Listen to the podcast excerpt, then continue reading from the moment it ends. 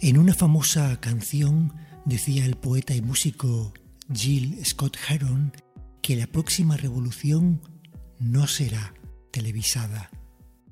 Y realmente no será televisada porque esa revolución, que es la revolución del espíritu, la revolución de la conciencia, solamente puede crecer a espaldas de la televisión, a espaldas de los medios convencionales. Las generaciones más jóvenes ya no ven la televisión convencional. Se informan por otros medios y hacen bien porque el periodismo que alguna vez sirvió para dar a conocer todo lo que estaba sucediendo en el mundo, hace tiempo que perdió su esencia. Hace tiempo que se vendió al poder de las corporaciones y de los gobiernos. Los periodistas de hoy en día no tienen interés en destapar un nuevo Watergate. No están interesados en conocer la verdad, aunque sea una verdad con minúsculas. Pronto serán sustituidos por la inteligencia artificial y lo peor de todo es que nadie, nadie va a notar la diferencia. Las noticias, tal como se presentan en la televisión, en las radios, en la prensa, no reflejan la realidad. Son parte de la realidad, sin duda, pero son una parte de la realidad distorsionada. Una parte de la realidad distorsionada que siempre, siempre está al servicio de unos intereses. Unos intereses que son fundamentalmente económicos. Los periodistas, que pronto desaparecerán como profesión, son sólo la correa de transmisión de ese poder económico. Lo que se muestra en los medios es tan importante como lo que se oculta. De hecho, lo que se oculta puede ser incluso más importante que lo que se presenta a bombo y platillo. Hay conflictos que se presentan con grandes titulares, y otros conflictos que no tienen ni una línea. Hay personas que sufren en muchos lugares del mundo, pero no todos son iguales. Si tienes la piel blanca, tu sufrimiento será mucho más importante que si tienes la piel oscura. No hace falta ser conspiranoico ni creer en fantasías para darse cuenta de que los medios nos manipulan constantemente.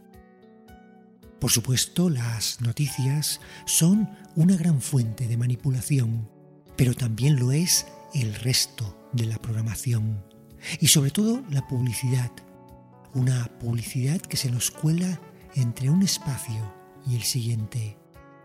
Y la mejor manera de darse cuenta de ello es apagar el sonido y ver los anuncios con un ojo crítico. Todo lo que hay en la publicidad es ideología en estado puro. Ideologías que no nos hacen ningún bien, que están destinadas a hacernos sentir mal con nosotros mismos.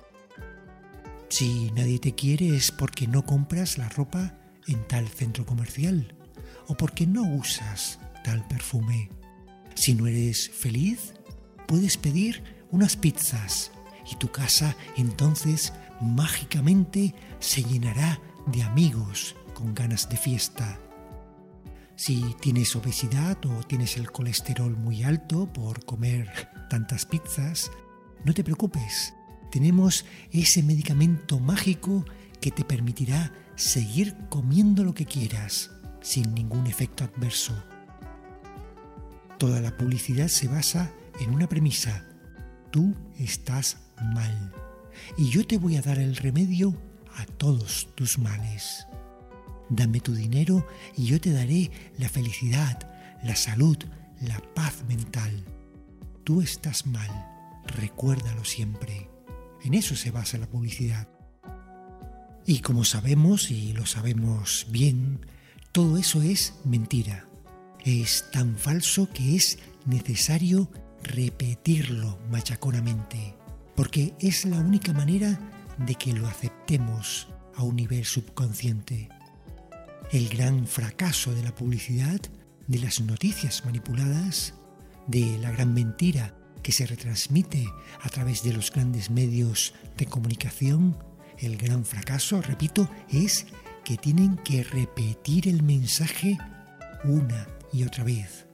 Porque sin esa repetición constante no causa un efecto en nosotros. Esa es su debilidad y esa es precisamente la clave que tenemos que tener en cuenta. Si somos capaces de dejar de consumir esos contenidos, si rompemos la cadena de repeticiones continuas, el cerebro se liberará de esas ideas. Y esta es una clave muy poderosa. Porque lo creamos o no, nuestra mente es capaz de limpiarse y de regenerarse, pero solo lo puede hacer si dejamos de someterla a esos estímulos negativos. En muy poco tiempo los pensamientos cambian, la realidad se amplía, vemos más, sentimos más y además estamos en armonía con todo. También dormiremos más, más profundamente y estaremos menos estresados. Y, por supuesto, hay que saber lo que pasa en el mundo, hay que mantener un cierto nivel de conocimiento, pero ese interés tiene que ser crítico. Es mucho mejor leer las noticias que verlas, porque leer activa nuestras capacidades críticas, nos hace pensar. Y si vas a leer las noticias, al menos Busca varios medios diferentes, contrasta las opiniones. También hay que huir de las imágenes morbosas, de la noticia como espectáculo. Esas imágenes, esos testimonios que no aportan nada especial, que no nos ayudan a saber lo que está pasando. Es mejor ir a lo esencial, a lo importante de cada noticia.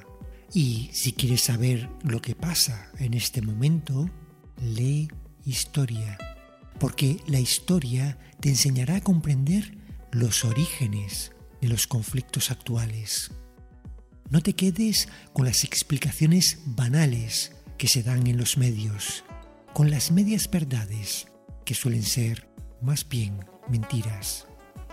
Y por supuesto, dedica mucho más tiempo a seguir contenidos que te ayuden a crecer como persona. También contenidos que te hagan sentir bien, que te aporten algo positivo. Equilibra lo que recibes para que haya más elementos constructivos que destructivos en tu vida. Pon más luz que tinieblas. Hay que salir de la rueda de la publicidad y también de la manipulación informativa. Y hay que hacerlo ya porque la próxima revolución no será televisada. Soy Octavio Deniz y te doy las gracias por tu atención.